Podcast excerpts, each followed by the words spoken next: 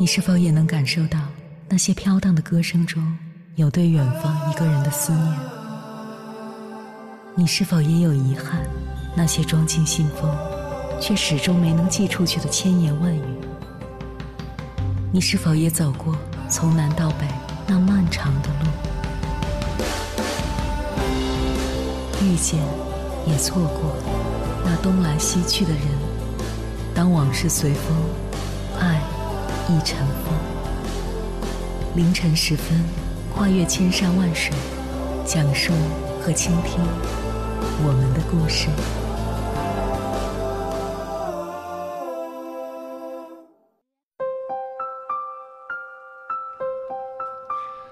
欢迎回来，各位夜行者，这里是正在直播的中国交通广播心灵夜话栏目《千山万水只为你》。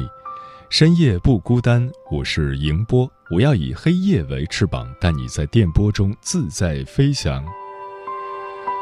张爱玲在《半生缘》里说：“人到中年的男人时常会觉得孤独，因为他一睁开眼睛，周围都是要依靠他的人，却没有他可以依靠的人。”其实，相比于男人，人到中年的女人只会更加艰辛，因为她不仅是职员，她还是女儿、妈妈、妻子。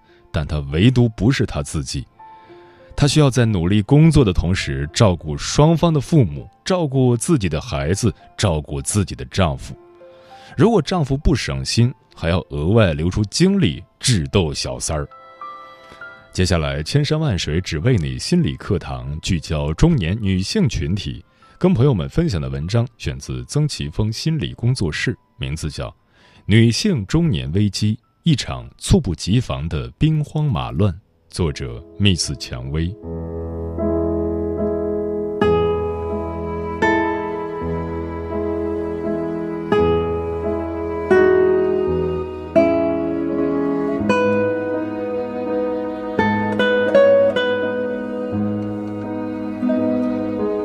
前不久，朋友 A 找到我说他失业了，想看看我这边有没有合适的工作机会推荐。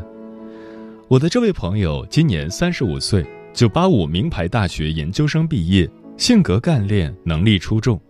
之前在一家大型互联网企业工作，是一个项目组的小 leader，同时也是有两个孩子的宝妈。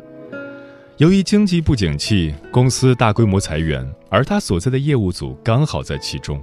就这样，本是职场精英的他，一夜之间丢了工作。然而，这并不是真正令他焦虑的。我已经托了不少朋友帮我引荐或内推过工作机会，有些面试过程很顺利，却没下文；很多连面试的机会都没有。简历挂在网上，基本无人问津，偶尔有猎头来找，聊到年龄的问题，也都表示遗憾和无奈。一位 HR 朋友私下告诉我，公司要求候选人年龄不超过三十五岁，而中年女性社会角色太多，对工作的投入程度不足。搞不来九九六零零七，卷不过年轻人，加上现在开放三胎，企业的顾虑更多了。他说到这里，眼神一下子就暗淡了下去，脸色苍白地说了一句：“真没想到有一天我会沦落到失业，少了一方经济来源，沉重的房贷车贷压力。”赡养老人、抚养小孩的巨大开销，全都落在了她老公一个人身上。短时间撑一撑可以，但按照这个趋势，我还找得到工作吗？如果找不到工作，我以后能去干点啥？两个月了，整晚睡不着，头发大把大把的掉。作为同龄人，我非常理解她的处境。中年女性的焦虑，可能来自职场。被花式淘汰，被裁员，找工作难，职业生涯被拦腰截断，前路茫茫。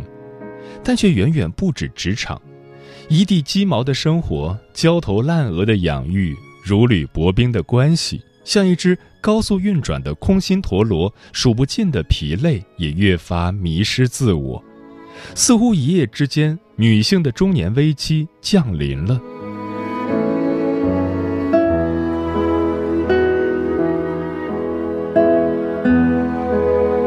这个危机是多方面综合作用的结果，也成为大多数中年女性必经的一道坎儿。首先是社会层面的压力，热议的三十五岁现象并非刻意制造焦虑。据一人才市场调查发现，近百家招聘单位中有百分之八十一的公司明确要求应聘者年龄在三十五岁以下。就连体制内的公务员或事业单位招聘，也同样划定了三十五岁生死线。我理解这个现象背后的基本逻辑是：社会假定三十五岁为分水岭，要求在此之前职业上应当有所发展、积累和成就。也就是说，三十五岁之前应当已经完成赛道的升级，比如晋升中高层或创业。若还是留在拼精力、体力、时间和速度的初级赛道上，很难与年轻人厮杀。先不论这种逻辑是否合理，它却是当前真实存在的。而可惜的是，有清晰职业规划的人不多，高级赛道的入场券也不多。即使疯狂内卷，也只有少数实力和幸运并存的人能够顺利晋级。而对于很多女性来说，还要被婚姻、家庭和孩子分走一大部分的时间和精力。受传统观念的影响，职场可能也并未被其视为人生主战场，晋级难上加难。也正因为如此，职场对女性并非特别宽容和友好。叠加上三十五岁现象，不少中年女性都正在经历艰难的职业困境。尤其当前受新冠疫情影响，国家政策等方面的调整，很多行业举步维艰，好一点的断臂求生，差一点的破产倒闭，加剧了职业风险。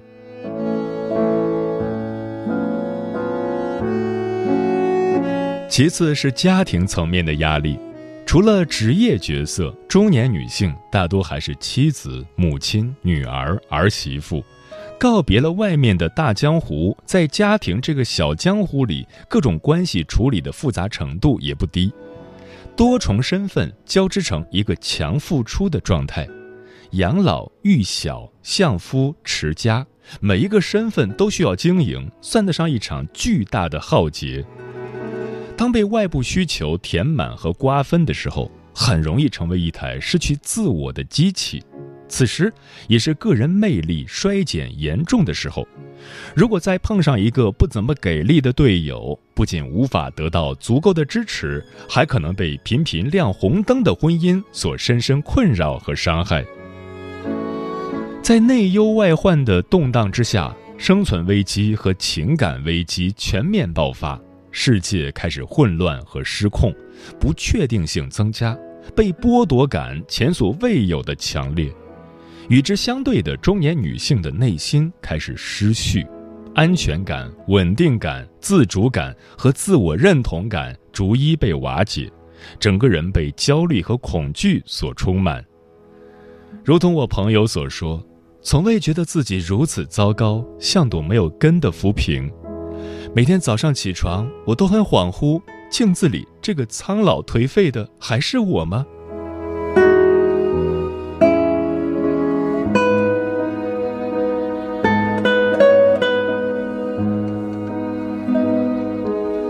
在焦虑的支配下，一些中年女性可能会积极展开自救，主要有两种方式。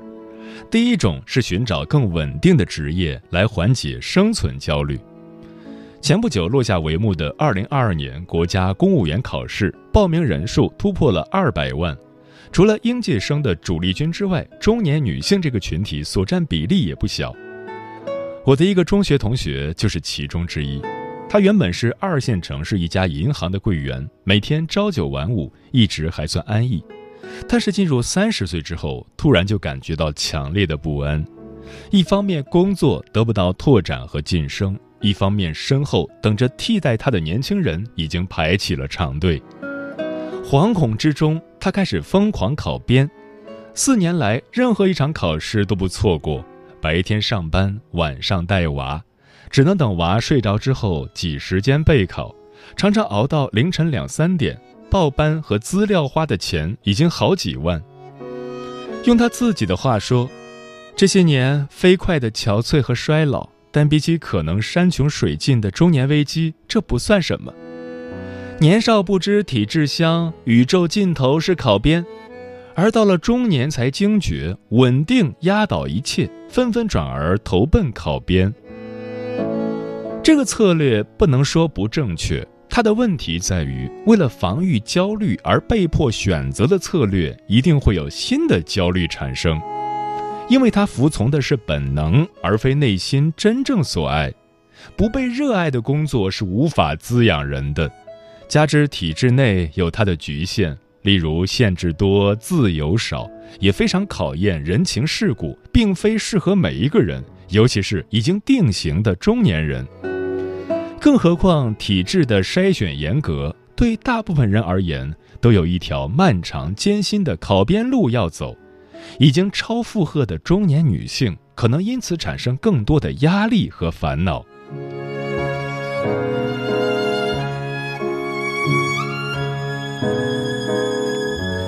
第二种是寻找更理想的对象来缓解情感危机。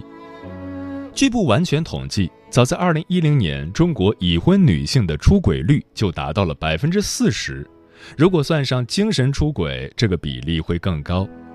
其中一个很主要的原因是，只有在情人那里才能获得足够的情绪价值和情感连接，抛弃柴米油盐，从机器变回女人。修补受伤的自恋，重新找回自信和魅力。然而，这个策略的弊端更加明显，不仅引发强烈的道德焦虑，而且由于会对婚姻和家庭造成威胁，内心的不确定感会被进一步放大。出轨能给予短暂的精神慰藉，却也可能引发更大的人生危机。即便因此换一个对象。在进入无滤镜的现实模式之后，新的兵荒马乱还会卷土重来。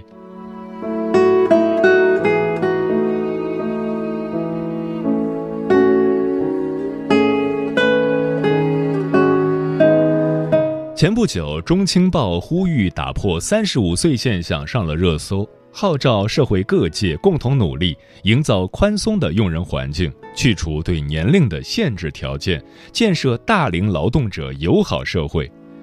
我相信，随着社会的发展，这个美好的愿景一定能成为现实。与此同时，已在中年危机中扑腾的我们，也可以尝试做一些有效的自救工作。一，精通一门技能。相对于追求金饭碗、铁饭碗，我更倾向于去挖掘自身的优势与热爱，并由此不断的打磨技能。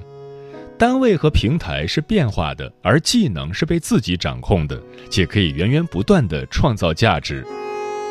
朋友 B 曾经在某地产公司从事新媒体运营，他热爱烘焙，工作之余研究美食制作。一边运营自己的短视频账号，逐渐成为了一个小有名气的美食博主。在三十五岁职业发展遇到瓶颈时，他干脆辞职，专心做起了短视频。那时，他已积累了二十万的粉丝，每个月的广告收入甚至能超过工资。经过两年的发展，他现在已经从一个人发展到了一个团队，注册成立了自己的公司，事业蒸蒸日上。好的技能在关键时刻能够缓解生存危机，如果运营发展得当，还可能打开一扇新事业的大门。最重要的是，热爱能激活生命。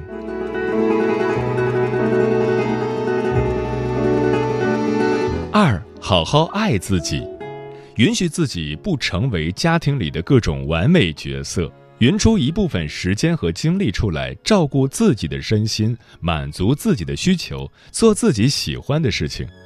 换言之，就是不要过度忘我，因为忘我基本意味着需求感和存在感归零，把自己完全当成一件工具供他人使用，这是一个很高的境界。但凡夫俗子很少有这样的修为，尤其是女性，情感需求普遍很高。一味压抑自己却忘我，精神上的反弹只会更加强烈。除了在母婴共生期，母亲这个角色需要彻底被当成工具使用，来配合婴儿完成关键心理发展，其他时候要学会给自己留几分空间。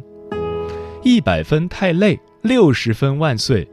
与其等待被别人的爱滋养，不如先好好滋养自己。也只有保持一个充盈鲜活的自己，才能更好的爱别人。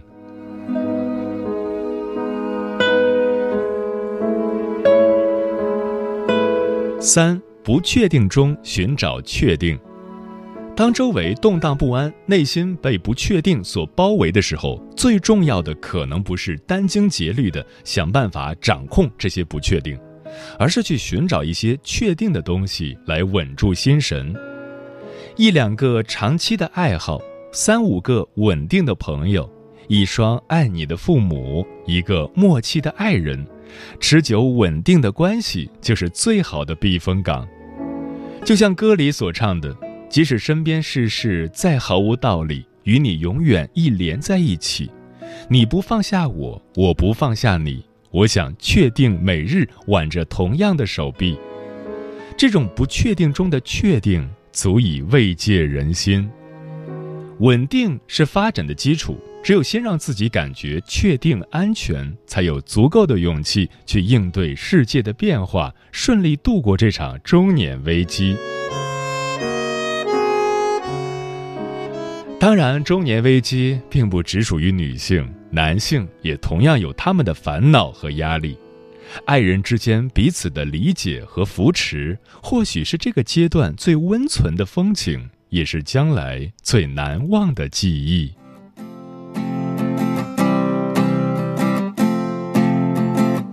你的失落已变得不重要，它随着身体在衰老，那所有平和的腔调都变成了需要。没有人能够关心你，你的存在没意义。一天一天焦虑和荒唐，一夜一夜消失的黑夜。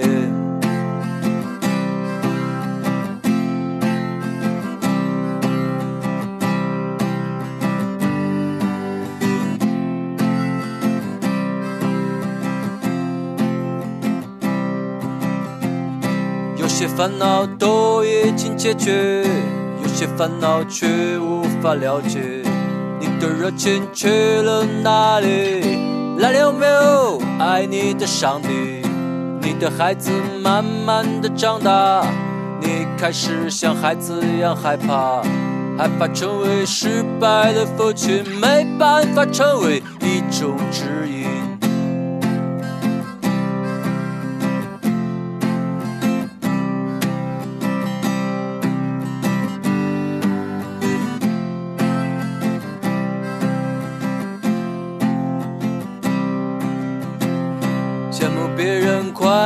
生活欣赏不来生活的落寞，带着孩子在寒风中穿梭，试图成为一个教育的楷模。街道上的喇叭声太大，大得像在戳你的伤疤。你握紧拳头，变得很愤怒，没有人能让你觉得舒服。就这样吧，就这样算了吧。世界这么大，谁也不能够统治你。就这样吧，就这样算了吧。世界这么大，再造一个属于自己的你。就这样吧，就这样算了吧。世界这么大，谁也不能够。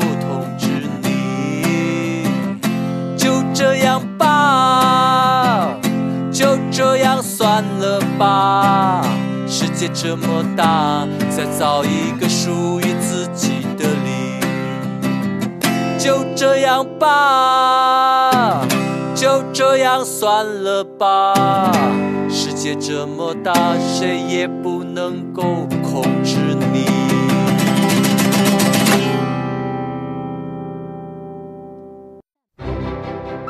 每一个深夜。都有浓浓思念，每一段青春都有万水千山，千山万水只为你，千山万水只为你，正在路上。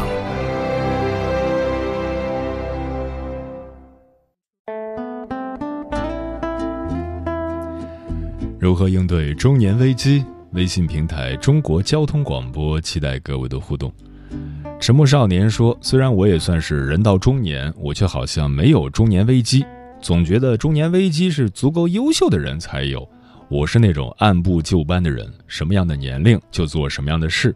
所以中年危机的应对方法大概就是无所谓的态度就好了吧。”专吃彩旗的鸟儿说：“中年危机是无法言说的，自己不是唯一一个挣扎的人，很多人都有类似的情况。”在认识并接受中年危机的状态之后，找出自己真正想要的生活，并走出舒适区，去过想要的生活。我们要知道，年轻只是一种心态，它完全在于你自己怎么想，想过什么样的生活，完全依赖于自己的选择。人生路梦转千回说，应对中年危机最好的方法是放下手中的一切，放空自己。来一场说走就走的旅行，旅行能够抒发我们内心的压抑，缓解中年危机带来的焦躁感。旅行过后，再去规划一下日后的工作和生活。猫头鹰便是说，人未中年，但是心态早已超越了中年，没有任何危机可说，因为危机是一个既包含了危险又充满了机遇的自相矛盾的词汇。只能让自己尽量不会成为自己讨厌的样子，但要活成自己理想的模样。何以繁华笙歌落说，人到中年，少了三分少年浮夸，多了五分稳重成熟。胸中千林万壑，眼中天地自宽。年龄从来不是羁绊，只要心有所向，心有所持，血液就一直在沸腾。五彩缤纷爆米花说：“我觉得人不能活得太明白，稀里糊涂的反而更好。有时需要自欺欺人的安慰一下自己，久而久之也就自愈了。其实没必要想太多，活在当下，过好每一天，把每一天都当成最后一天来过。有时候想的太多都是徒劳，没有规定必须按某种模式来生活。一辈子不长，生下来活下去就是生活，活得开心就好。”当我们一边吐槽着中年危机，一边在日复一日的混日子的时候，可曾想过，当你的另一半背叛了你，你可否有能力为自己和孩子撑起一片天，可以潇洒的扔掉那残破不堪的婚姻躯壳？当你的父母躺在医院时，你有没有可以救命的金钱或者能变现的资产，可以霸气的说一句：“用最好的药，不差钱。”当你的孩子资质一般，被考试折磨的要抑郁时，你能不能为孩子选择另外一条路，比如送孩子去留学？如果不能，请问问自己，该努力奋斗的二十岁，你全力以赴了吗？现在的你是不是足够勤劳和努力？抵御中年危机，调整心态是一方面，最主要的是年轻时全力奔跑，中年时更加用力的奔跑。那些全力奔跑的人，无暇顾及自己的年龄，跑着跑着，中年危机就跑过去了。时间过得很快，转眼就要跟朋友们说再见了。感谢你收听本期的《千山万水只为你》，晚安，夜行者们。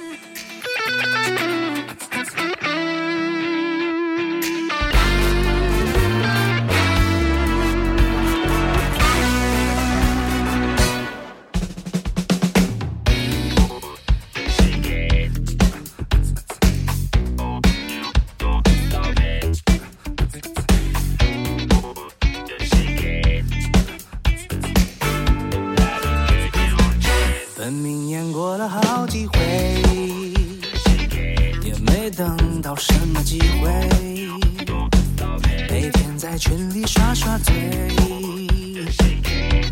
光说不练乏味，稀疏的头发和茁壮成长的腰围，心电图让我不敢睡，四季带走那年轻的美，梦还是要追。